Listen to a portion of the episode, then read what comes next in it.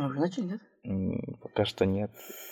Мне есть очень много чего рассказать про YouTube. Особенно за сегодняшний, за вчерашний день.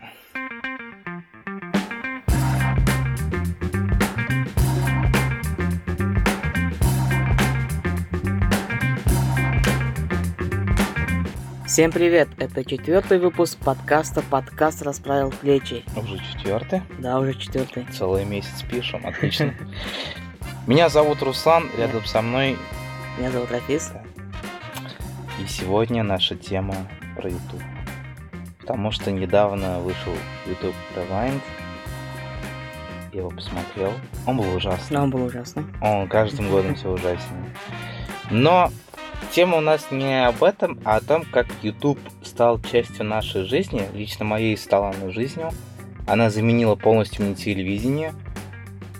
И мне интересно, как ты с ним обращаешься, и что он для тебя дал, что дает, и твои размышления о том, каким он будет в будущем.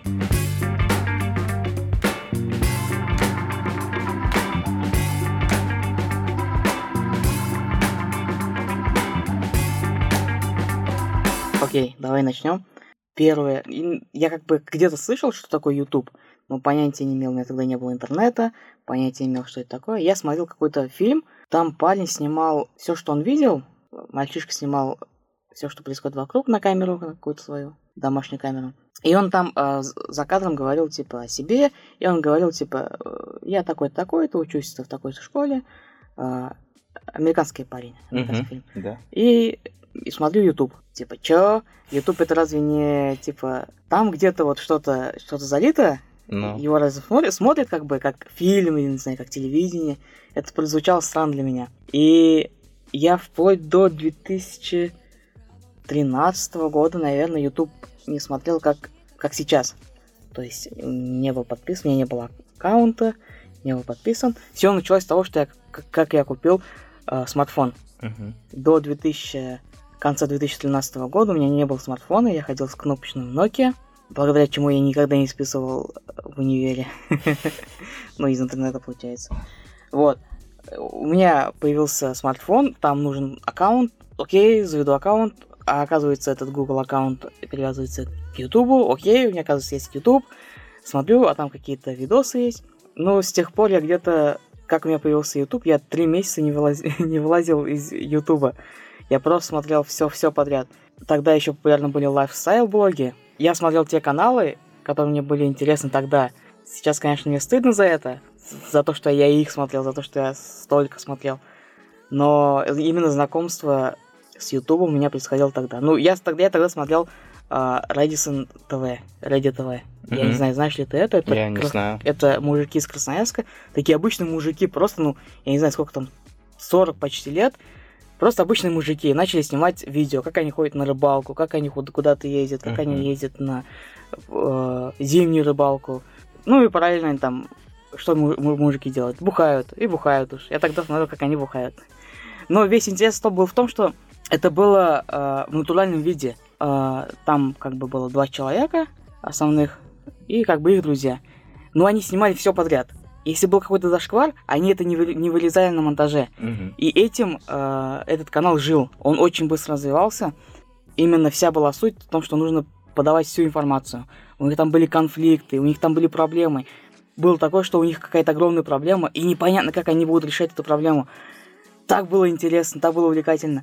Эта проблема решалась. О, невероятно. Появлялась новая проблема. И не выдумана какая-то, типа, давайте, ну, нужен контент, давайте придумаем проблему. Нет, а проблема появлялась э, сама, сама по себе. И люди просто жили решали эти вопросы. И именно так и происходило мое познание э, Ютубом. И сейчас, да, э, вспоминая того чувака из того фильма, я смотрю Ютуб, когда он говорил. Мгм. Я такой, «Вот, да, и вот сейчас я смотрю Ютуб. Но то, что лайфстайл, это неудивительно, потому что в американской культуре YouTube зарождался как видеохостинг. Именно как площадка, где ты можешь просто заливать видос. Американский, американская молодежь просто делала какие-то блоги, лайфстайлы. Они не просто снимали, выкладывали. Это как выкладывать в контакт какой-то видос, где вы с друзьями что-то придумываете. Переломный момент YouTube был, когда он начал превращаться в коммерческую платформу. Когда YouTube начал давать деньги создателям. И вот это хороший и плохой переломный момент Ютуба, я считаю. Ну, когда это все начиналось, это было очень круто. Да. Э, Появлялись новые э, ребята, которых, которые тогда делали... Изначально на Ютубе все делали по фану. Мгм. Когда начали платить, платить, люди все равно продолжают делать по фану, но как бы параллельно им какие-то э, деньги падали с этого. Все равно тогда было творчество на первом месте. Сейчас же люди понимают, что если я правильно вложу какие-то средства, какие-то свои умения, то я точно выстрелю, точно буду, буду зарабатывать с, с этого деньги. С- как вкладывать нужно, конечно, большие деньги. От Мгм. 100 тысяч рублей до миллиона рублей на развитие, на рекламу.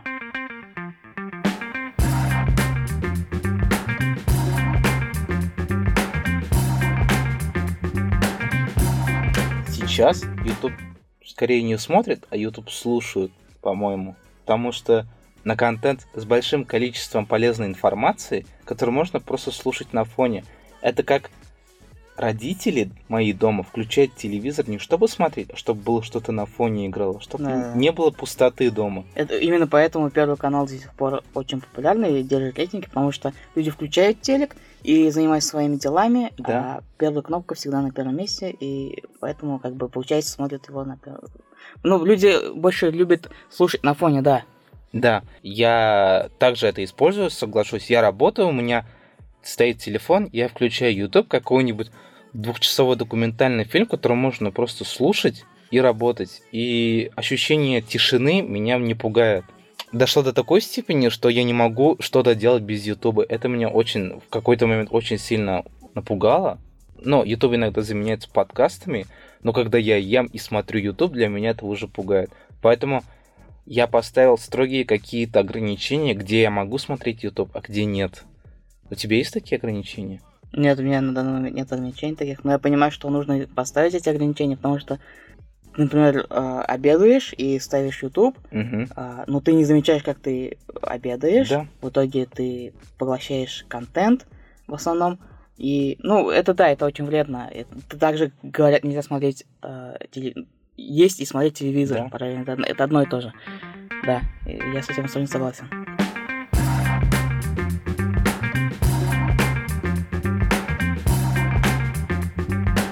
Вот ты, когда у тебя какая-то проблема, ты вводишь эту проблему в поисковике в браузере или на Ютубе? Два жизненных кейса. Во-первых, когда у меня сломался замок, я заменял сердцевину, я смотрел на ютубе, как ее менять. И второй раз у меня выключилась горелка, я смотрел на ютубе, как ее включать на ютубе. Да, это очень просто. Включаешь э, туториал, там за 10 секунд тебе объясняет, Да. нужно делать вот так и все. Вместо того, чтобы открывать статью, где огромная Да-да-да-да. статья, которая, скорее всего, неправильно сверстана, с какими-то ужасными картинками. Который начинается в жизни каждого человека Да-да-да. бывают такие моменты. литературное вот это вот. В свою очередь, YouTube просто говорит, здравствуйте, сейчас я вам покажу, как менять замок на двери Дурхан. Сначала вам пригодится отвертка, та-та-та-та-та. И это работает везде. С рецептами то же самое. А еще можно зайти в комментарий и там найти еще больше полезной информации. Да, Э, например, человек говорит, да, это круто, можно еще вот так сделать, да. и можно получить больше информации. Я, вот как сказали, какие-то научно, научно-познавательные вещи, там курсы, лекции, наста- ну, есть где-то в Одессе какой-то учитель, который выкладывает свои уроки. Да, А, там всякие э, оксфордские MIT можно находить на английском языке, на иностранных языках, на русском языке все это можно найти. Какие-то там литературные вещи можно найти, аудиокниги можно найти в, Мгм. на, на ютубе. А, полезные советы. Что еще? Куча, куча полезного можно найти на ютубе. да, Это- совершенно верно. Это как бы YouTube это такой сосуд, и что ты туда нальешь, то и будешь как бы пить. Да, Если ты что-то нальешь полезное, то бу- будешь пить по- полезное. А, и что-то вредное, и, естественно, очень много как бы вредного, ненужного. А, как я провел вчерашний день и начало сегодняшнего дня. я, я наткнулся на один канал, который называется Сметана ТВ. уже интересно заголовка. Да, э, YouTube алгоритмы работают настолько круто, что у меня в рекомендациях появлялись эти э, видео от Сметана ТВ. Но а, я такой, что за бред? С какой Сметана ТВ? Для меня название Сметана ТВ это какой-то детский, наверное, развлекательный Да, а, там превьюшка такая э, пестрая. И я не смотрел никогда. Я не знал там главных героев, кто там участвует. И я каким-то образом решил посмотреть в итоге. Мгм. Потому что уже YouTube рекомендации уже слишком много предлагали это, э, разные видео от этого канала. Я такой, ну окей, посмотрю. Посмотрел, это было весело. Вся фишка в том, что главные персонажи, главные люди супер харизматичные, и супер добрые. А, Калинкин, Ш- а, Гришечкина. Я вот не всех запомнил. Неважно. А, Они, они супер позитивные, супер добрые, и у них какие-то как бы игры происходят между собой. Мгм. Ну, как бы рубрика «Парни пробуют». Парни пробуют все что угодно, там, шить, э, красить, пробуют угадывать рифмы Ольги Бузовой. И, казалось бы, это глупость, но именно их харизма, их юмор раз в минуту какой-то панч обязательно будет смешной. Мгм. Их очень смешно смотреть. В разных ситуациях там э, нужно шить одежду для... Как бы па- парень пробует шить одежду для девушек. а, для выпускного. И настолько это плохо, ну как бы одежда происходит настолько плохо, но вся подача, как они это делают, это очень смешно. Таким образом, смотришь одно видео, второе видео, третье видео, и как бы ты изучаешь лор этого канала. А там, оказывается, один парень встречался с другой, и сейчас они уже не встречаются. Бэкграунды вот у персонажей, э, они не рассказываются четко. Вот этот человек вот такой вот. Но ты додумываешь по шуткам, подколам. Ага, вот этот человек, наверное, вот такой, а этот человек такой. Э, Чем-то напоминает изучение персонажей в ситкомах. Да-да-да-да-да. Это как будто ситком, но там реальные люди. И я реально вот я вот до- досматриваю, мне очень смешно. Я просто тыкаю на следующее видео, на следующее видео. Э, Ну, это наркотик. Я прям чувствую, как я получаю удовольствие от Да. юмора, от контента. Я прекрасно тебя понимаю, когда случайно находишь какой-нибудь видос, смотришь его, и он тебе нравится с первого раза, и ты, и ты замечаешь, что там весь плейлист из таких видосов, где-то штук 60, и ты просто... У меня также был интересный опыт. Мне рассказали об одном видео. Там, конечно, создатели идут по краю очень сильно. Они в научных целях демонстрировали, что происходит с человеком, когда он употребляет те или иные наркотики М. человека садят перед камерой, он употребляет наркотики, проходит, то есть проходит время, и он рассказывает, что он при этом чувствует, и он пытается делать какие-то задачи, типа собрать пазл. И они предупреждают, что это делать плохо, но они просто... Здесь они демонстрируют именно реальный характер наркотиков, как они могут загнать в депрессию, в паранойю, как бы реально сущность показывает, что на самом деле...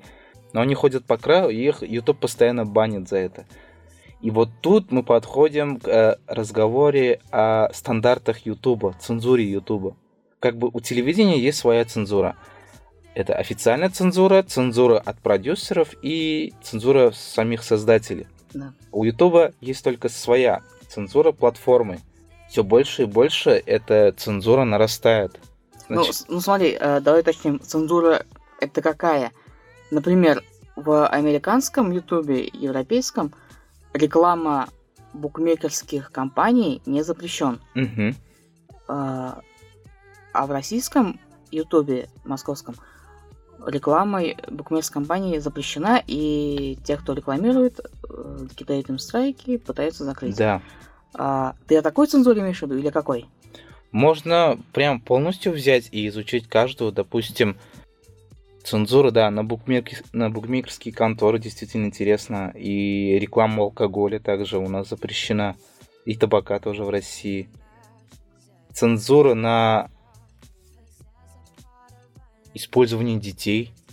Очень интересно. Типа как каналы, как Мистер Макси, их начали банить, потому что там же как бы используют детей для Да. съемок. Например, мо- может даже не понимать, что он делает, но на нем зарабатывают. Если вот э, ты вспомнишь, кто самый высокооплачиваемый YouTube-блогер в мире, так это маленький мальчик, Да, который делает, ан- мальчик. да. да, который делает анпакинг игрушек. И авторские права еще. Ну да, э, потому что еще такой момент, э, в каждом регионе свои законы, в каждой стране. Например, у России одни такие законы, более, ну, лайтовые, но есть какие-то свои ограничения. В принципе, ничем не отличается от американского, но есть свои... э, Там в каких-то других странах, да, допустим, мусульманских странах, там более жесткие законы, и я уверен, более все ограничено. тех же самых прилог там нельзя увидеть какие-то, э, ну, запрещенные рекламы. В некоторых странах совсем очень строгие законы, и YouTube просто там э, закрыт.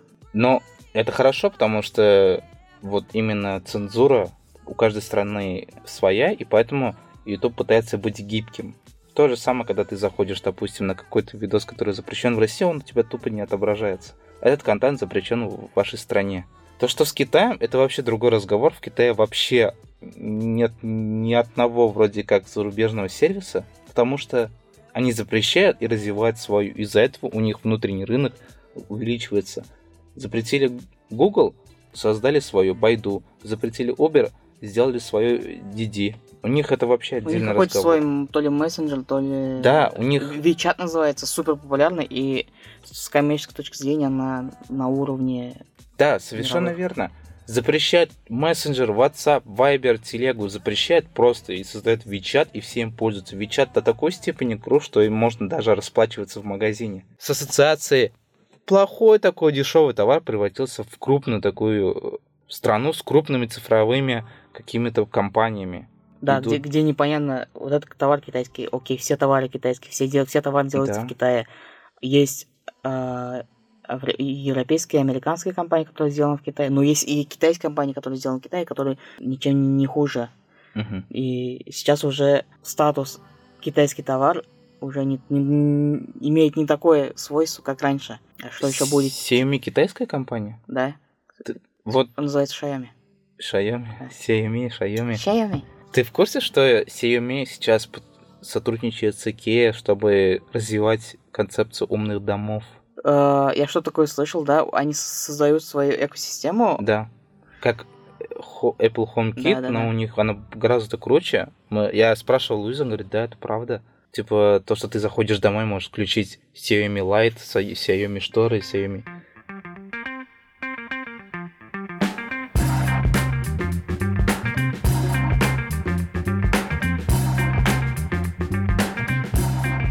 теперь поговорим о плохой стороне Ютуба. Раковые опухоли Ютуба, так сказать. Что это, по-твоему? Что для тебя, вот что тебя бесит в Ютубе?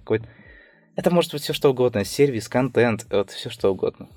Давай, давай еще начнем с тебя. Хорошо.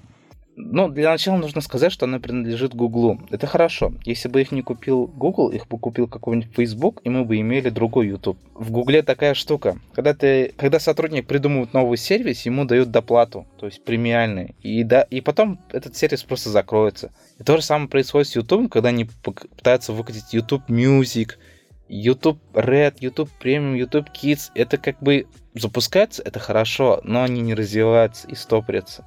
Быть может, кто-то со мной не согласен. Второе. Это то, что YouTube пытается превратиться в социальную сеть. Лайки и комментарии это хорошо, это... Как появились сторис. Вот я к этому вел. Вот лайки YouTube это хорошо, то есть э, пользователь может зайти просто узнать мнение других людей и посмотреть на статистику видео. Но сторис в рекомендациях, вот я этого совершенно не понимаю. Это, наверное, для того, чтобы заинтересовать пользователя к другим каким-то каналам. Но лично мне это осталось непонятным. И чат.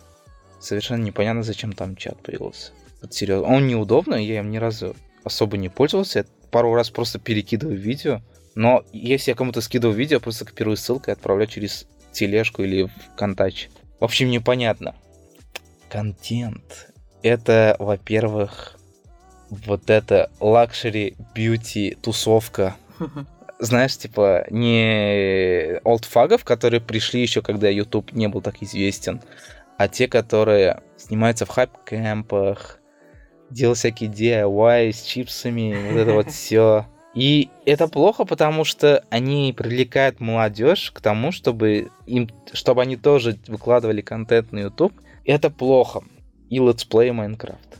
Ну, я не могу прямо так вычленить какие-то э, негативные моменты, о, вот это вот раковая опухоль Ютуба. Безусловно, есть. Там смотришь какого-то блогера, когда у него накипело, когда там у него воруют лайки, он ворует э, просмотры. Ну, когда вот, когда авторы каналов, им что-то не нравится, да, окей, это их проблема. Э, но я понимаю, что что-то нездоровое сейчас происходит на Ютубе, но я не знаю, к чему это приведет. просто иногда складывается ощущение, что блогер создает контент ради контента. Типа реакция на что-то или как я провела день, что-то подобное. Это совершенно захламляет все. У меня есть любимые каналы, которые вот стабильно выпускают по одному ролику в неделю.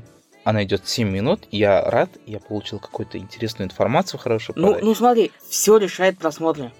Например, э, Никита Глидин, Кузьма, угу. он делает сериал, он делает скетчи, то есть угу. пишет сценарий, э, делает что-то творческое. У него эти просмотры набирают там условно 500 тысяч максимум, 300 тысяч просмотров максимум. Э, окей, но в то же время он делает обзор на бич-еду, какую-нибудь там 365 дней. Но. Это собирает 2 миллиона. Просто изи.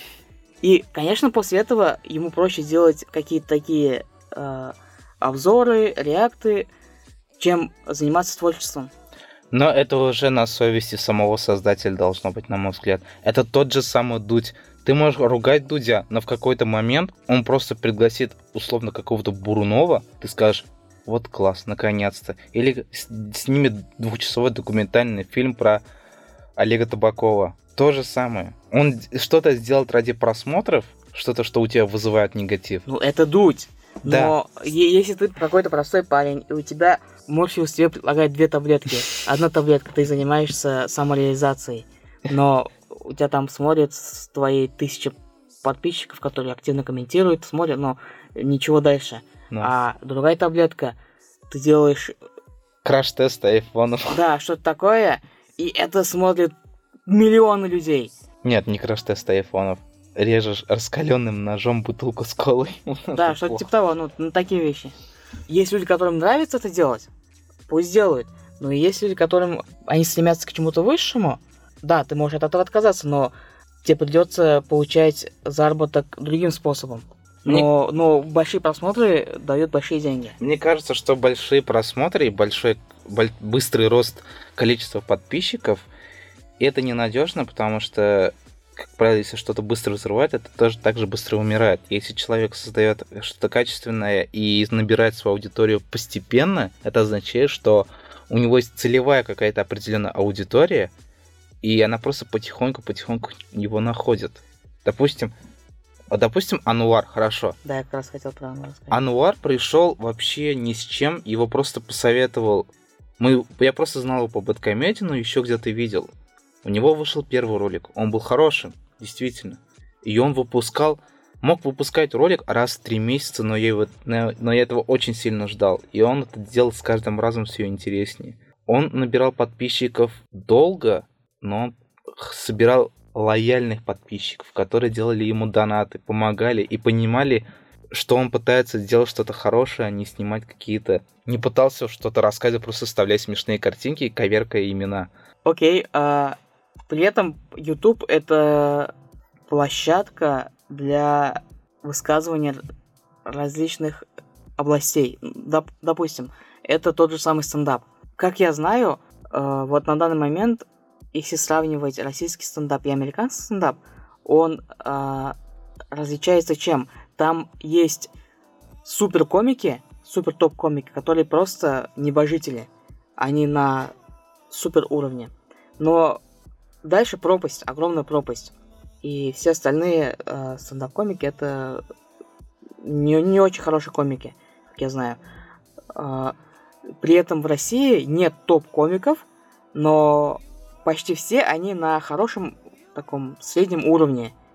Есть э, кто повыше, кто пониже, но все они примерно на среднем уровне. Почему это происходит? А, в Америке стендап ты можешь монетизировать различными способами. Ты можешь э, выступать в клубах за деньги, за хорошие деньги. Ты можешь э, написать спешл и продать его какому-то каналу. Написать сериал и продать его какому-то каналу. То есть ты свою комедию продаешь. Там есть способ монетизации. У нас же таких способов нет. У нас же либо ты э, выкладываешь свой стендап на YouTube, как бы капитализируешь свое имя, создаешь бренд, и в дальнейшем э, могут тебя позвать в какой-то сериал, может быть, или заказывать твой стендап, ну, то есть э, по разным городам ты можешь гастролировать, но ты обязательно должен выкладывать свои стендапы на YouTube. Это обязательство. Или же другое направление анимация. Тоже помогает э, аниматорам э, развиваться, молодым аниматорам. Делаешь мультфильм, э, учишься, развиваешься. Тоже помогает. Ну, различные стили, различные уровни. YouTube помогает. Те, те же самые, можно подкасты туда пилить и получать фидбэк и зрителей, и слушателей от YouTube. Хотя YouTube не предназначен для подкастов, но есть примеры, когда подкаст получает зрителей от YouTube. Ну, можно сделать, кстати, как видеоподкаст, как у Джи или у Джо Рогана. Да, да, это тот же самый Дудь, просто да, который можно абсолютно можно не смотреть. Mm-hmm. Даже дуть ну, ты обязан смотреть как бы это интервью, там нужно видеть реакцию человека. Да, и а... это именно поэтому я его не слушаю, потому что там иногда дают какую-то медийную информацию или просто показывают лицо человека, когда он говорит о чем-то да, личном да. для себя. В интервью это как бы важно. Угу. Когда это наточено на видеоинтервью, а когда это аудиоинтервью, это подкаст, тогда даже если будет картинка, то здесь не важно. Потому что аудиоподкаст, то есть аудиоинтервью можно просто перетранслировать в текстовое интервью. Да. Так вот, э, к чему это все приведет в дальнейшем? Э, к чему это приведет? Смотри, YouTube это монополист. Да. У него нет э, конкурент, конкурентов. А когда нет конкурентов, ты в итоге все равно стухнешь когда-нибудь. Я, я ожидаю, э, что какой-нибудь придет конкурент и сместит YouTube с первого места. Потому что на данный момент э, уже все готовы, все топ-блогеры готовы уже от YouTube уходить, но это единственная площадка. Появится другая площадка, которая будет, будет более свободной, и у нее не будет таких ограничений, все, мне кажется, ринутся туда. Так же, как некоторые, некоторые блогеры перекочевали из Ютуба в Инстаграм, кстати. Или в Twitch. Или Twitch, да. Но это пока не такой конкурент.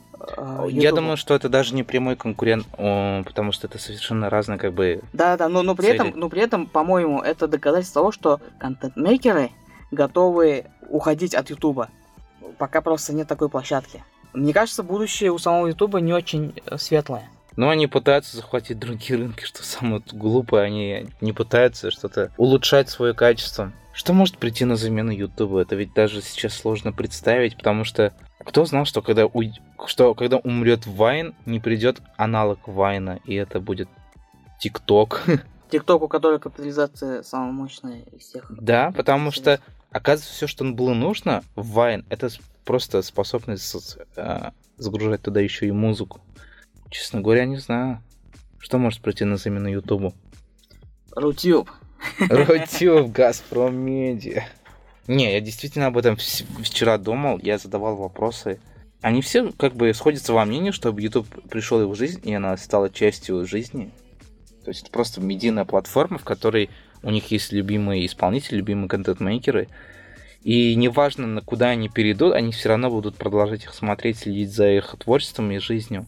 Вопрос в том, что придет на замену YouTube и чем он будет преимущественно лучше, чем YouTube. Свобода, я с тобой, возможно, не соглашусь, потому что те, которые, те пользователи, которые ушли на Twitch, там те же самые ограничения. Некоторые стримеры не ругаются матом, они не употребляют слова на букву Н, П, которые ущемляют другие меньшинства, не шутят на какие-то темы табуированные, потому что система Twitch, она так, такая же в каких-то законах своих. В Инстаграм там то же самое. Инстаграм сейчас борется с этим. Точнее, Facebook с этим борется. Создатели Инстаграма уже ушли оттуда. И основатель, и основной, основной состав сотрудников ушел. Должна появиться какая-то медийно удобная платформа с хорошей системой монетизации. Вот давай открой свой смартфон и расскажи, на сколько каналов ты подписан. Количество. Вот, я захожу, YouTube уже предлагает прикольные видосы, ё-моё. Давай закончим наш подкаст и начнем Да, кстати, мы забываем о том, что YouTube это еще отличный инструмент для того, чтобы просто посмотреть на котиков или приколы какие-то. YouTube нам подарил на самом деле множество всего. Это мемы, запоминающиеся в крылатые фразочки. У меня 53 канала, на которые я подписан. где-то 10-15, наверное, они неактивные. То есть, ну, они... Я просто подписан, но там ничего не выходит. И, ну, я могу сказать, где-то, не знаю, каналов 20, которые активно я смотрю. А мне статистика, и оказывается, что я за последнюю неделю посмотрел 29 часов 45 минут, а среднее ежедневное значение за 4 часа 15 минут. То есть 20 минут я живу без Ютуба в среднем. Ну, вчера я смотрел 2,5, сегодня пол... час 44. YouTube выигрывает в соотношении с телевизором. Ну, очевидно, по поводу того, что ты можешь сам выбрать, что посмотреть, и ты сам управляешь, какой контент тебе потреблять, какого исполнителя, в отличие от телевизора, во-первых. И во-вторых, я могу смотреть на ютубе то, что запрещено на телеке. Я смотрю Дождь ТВ, я смотрю каналы Навального, я не... Потому что телек меня, меня не устраивает, так как там есть зомби-контент. Я не говорю, что там весь телевизор плохой, но в основном там зомби-контент, особенно в федеральных каналах. Вот удивительно, как э, YouTube пришел ко мне и к моему окружению. Ну, сейчас, конечно, не все мои знакомые смотрят, но большинство моих друзей, знакомых смотрят YouTube. А, буквально три года назад, в 2015 году, а, мои друзья, ведущие подкаста «Кактус» из Питера приехали в Казань. Как-то зашел разговор про YouTube, и я был в шоке. Среди моего окружения никто не смотрел YouTube, и я не мог обсудить, а, что происходит, что я смотрю, а, все свои какие-то переживания. А они все это смотрят, ну, еще, как бы, еще раньше они смотрели, еще больше смотрят. И я с ними не мог насытиться вот этим, вот этой беседой о Ютубе, о каналах. И я понимал, что я слишком мало смотрю по сравнению с ними, слишком недавно, насколько обширен YouTube. А сейчас, э, по прошествии трех лет, ну, все смотрят YouTube, и можно, если, если есть необходимость, э, можно на какую-то тему обсудить YouTube. Да. Кто-то смотрит, например, автомобильные блоги, кто-то смотрит какие-то техноблоги, кто-то смотрит киношные, э, и со всеми можно это обсудить. Кто только музыкой увлекается, все это есть в Ютубе. Да, в этом вся прелесть, то, что огромная платформа разделяет общество на маленькие микрокомьюнити, которым есть что обсудить. Допустим, мы можем с тобой говорить о Сындуке и о том, что он открыл вчера, если не ошибаюсь, в Петербурге свой первый магазинчик. И я помню еще с Индука, когда он просто озвучил какие-то мультики, делал по фану какие-то криповые обзоры. И теперь он уже открывает свой магазинчик. Супер, канал Супер ВХС это от Сындука? Нет, канал Супер ВХС, насколько я помню, это от сотрудника дважды два. Я помню, что я где-то узнал, что его создатель сотрудник ключевой сотрудник дважды два. То ли арт-директор, то ли главный режиссер, я не помню, но это не Саиндук. Вот ты упомянул дважды два, а дважды два телевидение. Я как раз хотел... Э, вот такой интересный переход получился. Я как раз хотел поговорить о телевидении, которое лезет на YouTube, mm-hmm. о каких-то не только каналах, как, например, ТНТ пытается своими проектами. Я говорю о каких-то личностях, э, которые работали на телевидении, и делаешь что-то, а такие, о, YouTube, оказывается, это что-то такое, давайте я тоже буду делать, э, свой... ну, у кого-то получается хорошо, например, Дудь, он, он как бы журналист, Дудь, спортивный журналист. Да, Парфенон. Да, Парфенон. Ну, а кто еще может быть? Ну, нет, если копать, то их очень много. А, все как бы нач... для меня все началось с канала Дружко. Это был шок. Чувак, который пропал на столько лет, появился, но оказывается, это ТНТшные? Э, да, это Big Russian Boss, Дружко, все это да, ТНТшная да. тема, насколько я понимаю. И хорошо, что это не было изначально ТНТшной. Да, есть... ну они, ну они это не афишировали, то, что это ТНТ. По-моему, они просто тестировали новую нишу. Ну, нет, таких, таких людей очень много. Я не знаю, та же самая Ивлеева. Она же просто тележурналист, телеведущая. Uh-huh. Она какой-то... Я ни разу не смотрел ее передачи, но какое-то ток-шоу она делает на ютубе. А, их очень много, мы просто всех не знаем. Что это означает? То, что такой вопрос банальный. Телевидение умирает и будущее за ютубом? Или же...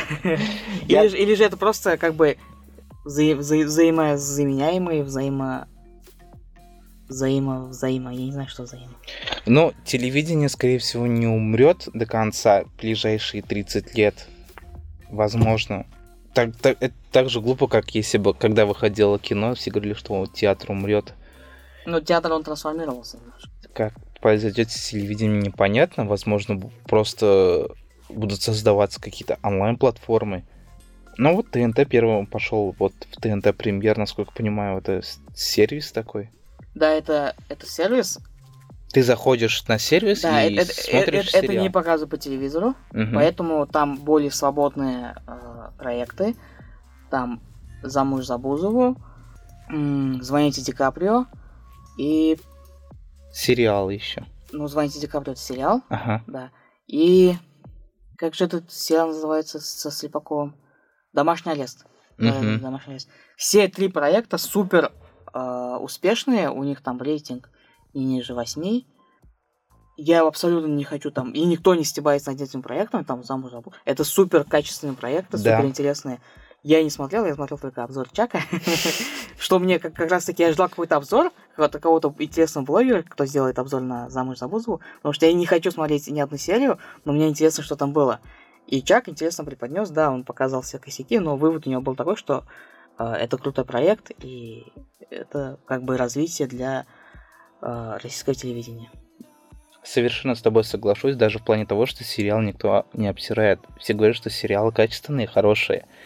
Вот как раз-таки ТНТ взял самые крутые проекты и положил их на ТНТ премьер. Они решили посмотреть, будут ли это потреблять. И скорее всего, телевизионная сетка сама по себе исчезнет. И будут появляться просто сервисы, где ты переключаешься, допустим, на НТВ, и там есть ряд передач, ты выбираешь и смотришь. И конечному пользователю будет выбор. Либо он смотрит с рекламой, либо он смотрит по подписке, Мгм. условно говоря. И похоже, и похоже, что мы к этому придем. Первый шаг э, к телевизору 2.0, так сказать. YouTube просто показал, как можно делать. И другие будут перенимать этот опыт. YouTube умрет, и блогеров будут приглашать телевидение на свои платформы. Они будут делать цикл передач, и телевидение будет их просто финансировать. Они скажут, мы даем тебе, допустим, 10 миллионов на бюджет проекта и 20 гонорар. Вот, на 10 миллионов ты распределяешь бюджет и снимаешь там целый сезон. Он снимает, пока смотрит статистику, если продажи есть, он продолжает. Как Netflix, возможно, будет. Вот у меня вот сценарий такой, что, возможно, все перетечет в сервисы и с блогером будут сотрудничать, как Netflix с сериалами. А вот те, которые еще не достигли успеха, будут еще тусоваться на уровне YouTube, свобод... на свободных платформах. Я думаю, на этом, пожалуй, все. Спасибо, что послушали. Как бы с нами. Ставьте лайки ВКонтакте. Вконтакте Ставьте сыроежки. Сыроежки? Из канала Сметан ТВ. нам не поддержал... ВКонтакт не поддержал наш подкаст. Он сказал, что желающих еще слишком много. А, Вконтакте Беки. а Apple нам еще не ответил. Ну, по крайней мере, мне на почту ничего не пришло. Я могу сейчас проверить, вроде ничего не пришло. Так что пока что все будет в виде SoundCloud, пока что. Ну или будем видеоверсии выкладывать на YouTube. Все, всем пока. Ладно, это был Рафис. А это был Руслан. Всем пока. До новых встреч.